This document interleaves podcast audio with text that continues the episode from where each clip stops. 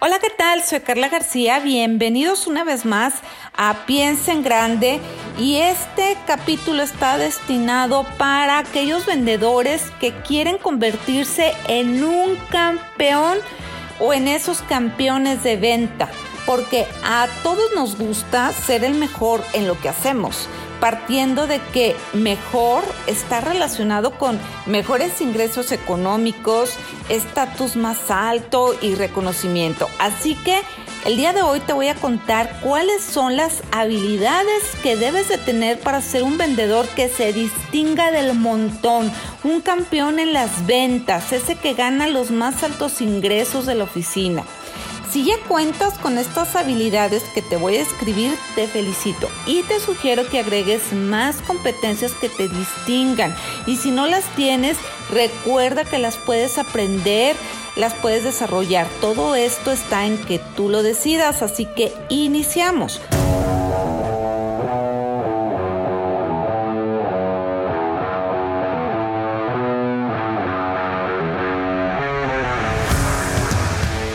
Coach de ventas, emprendedores, consultoría, éxito.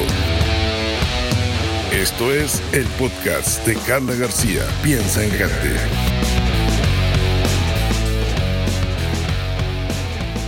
Número uno, la observación. Para esto te voy a platicar, te voy a narrar una historia que, que me pasó en una ocasión, una de mis vendedoras estaba atendiendo una cita. Ya llevaba eh, casi una hora y en este caso estaban los papás y estaban el hijo. Es decir, estaba la, la persona interesada en adquirir nuestros servicios y las personas que iban a pagar, que eran los papás. Entonces llega la vendedora conmigo y me pide apoyo porque ya llevaba mucho tiempo en la cita y pues no los lograba convencer.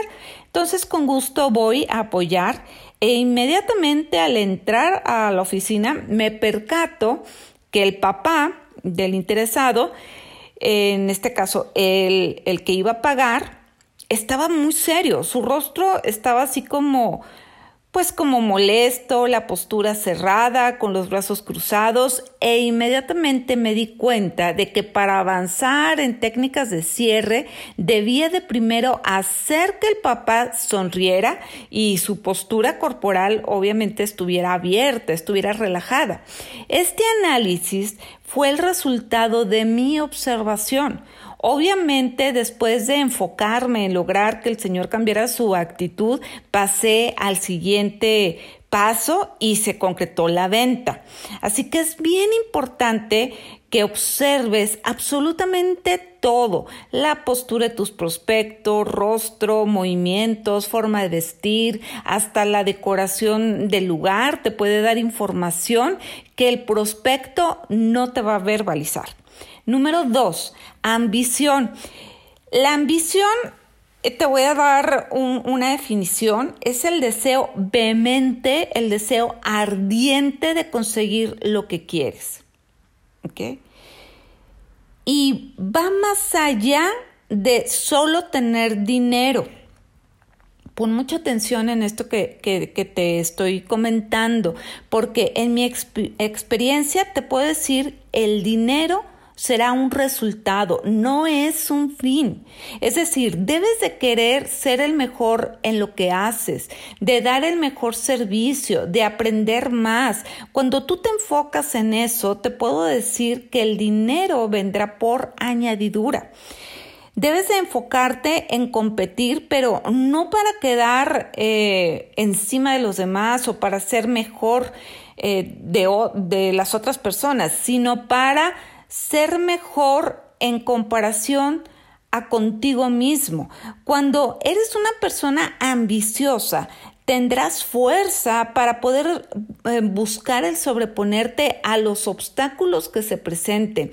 Es decir, una persona ambiciosa no se va a conformar nada más con lo que hay. Va a buscar la manera de ir por más y en todos los sentidos. Buscará su crecimiento y siempre irá en busca de un sí. Número tres, empatía. La persona empática te hará sentir un interés genuino y, pongo énfasis en genuino por las eh, necesidades del prospecto. Muchos vendedores venden únicamente tomando en cuenta sus necesidades y no las de la persona que tienen enfrente, que es quien les puede comprar. Y he ahí una gran falla. Si tú quieres ser un campeón en las ventas, interésate genuinamente por tu prospecto averigua qué le duele, busca la manera de resolver su problemática y esto, ojo, no está peleado con perder de vista tu objetivo que es el venderle. Por ejemplo, cuando tu prospecto te mencione una objeción, em, por ejemplo, eh, déjame checar, tengo que hacer cuentas porque tengo unos compromisos económicos. Una manera de que él sienta que lo escuchas y que te interesó lo que él te dijo es empezar tu siguiente frase diciendo, claro, lo entiendo. Y ya de ahí partes a, la estrategia que tú quieras implementar. Pero el poder mencionar te entiendo. Obviamente no le vas a decir, pero ¿por qué esto no? Usted lo tiene que hacer ahorita, pero no, o sea, debe sentir él que, que, eh, que, tú estás de su lado. Una persona empática escucha en todo momento y a, y a quién no le va a gustar que lo escuchen. ¿Okay? Así que debemos de ser empáticos. Número cuatro, la escucha activa. Esta escucha activa hace muy buen equipo con la observación. Va más allá de solo poner atención a lo que te dice tu prospecto, lo cual es un básico en los vendedores. El, saber escuchar es un básico en los vendedores, pero aquí te voy a hablar de la escucha activa, es decir, que debes de escuchar también lo que no te dicen de manera de verbal, es decir, lo que te dice a través de su lenguaje corporal, eh, si está en posición abierta, si está en posición cerrada, su expresión facial, cómo va cambiando conforme le vas mencionando algo, qué te está diciendo detrás de una objeción, con qué intención te habla, en qué momento se muestra entusiasmado. Todo esto es la escucha activa. Si dominas esta habilidad, podrás hacer un análisis de cómo se siente tu prospecto para decidir qué estrategia utilizar. Y nos vamos con esto al punto número 5, que es la agilidad mental. Esto es muy, muy importante. Esta agilidad te permitirá responder de una manera rápida ¿ok? A momentos importantes como decir o no decir algo. Te permitirá elegir entre tus estrategias cuál deberás de utilizar en ese momento, como por ejemplo contar una historia, mencionar algo específico, utilizar un apoyo adicional como un testimonio, fotografías, implementar cierto cierre, etc. Como dice Alex Day, vender es decir ciertas palabras de cierta manera en el momento indicado. Y esto último de indicado está relacionado con la agilidad mental. Habrá momentos en donde si hablas de más, se te puede caer la venta. O, o, si no mencionas algo, también se te puede caer la venta. Ahí es donde tu agilidad sabrá distinguir en qué momento accionar. Hay una lista de habilidades que debe de tener un vendedor, de habilidades, competencias, habilidades duras o blandas, etcétera que obviamente son los básicos de cualquier, de cualquier vendedor, ¿verdad? Como la buena presencia, la capacidad de autodisciplina, la organización, eh, la capacidad de, de facilidad de palabra, etcétera. Sin embargo, estas habilidades que te acabo de describir las he observado en los vendedores que son campeones de ventas. ¿okay? Es decir, es ese plus que, que, que, ya, que se debe de tener.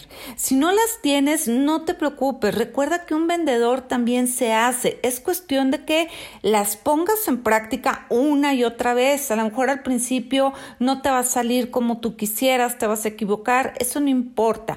Aquí, como dice el dicho, la práctica hace al maestro.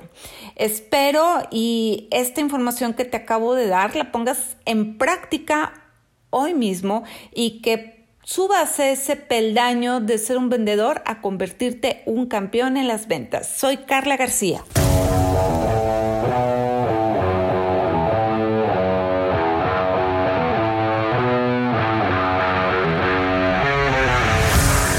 Esto fue el podcast de Carla García. Piensa en grande.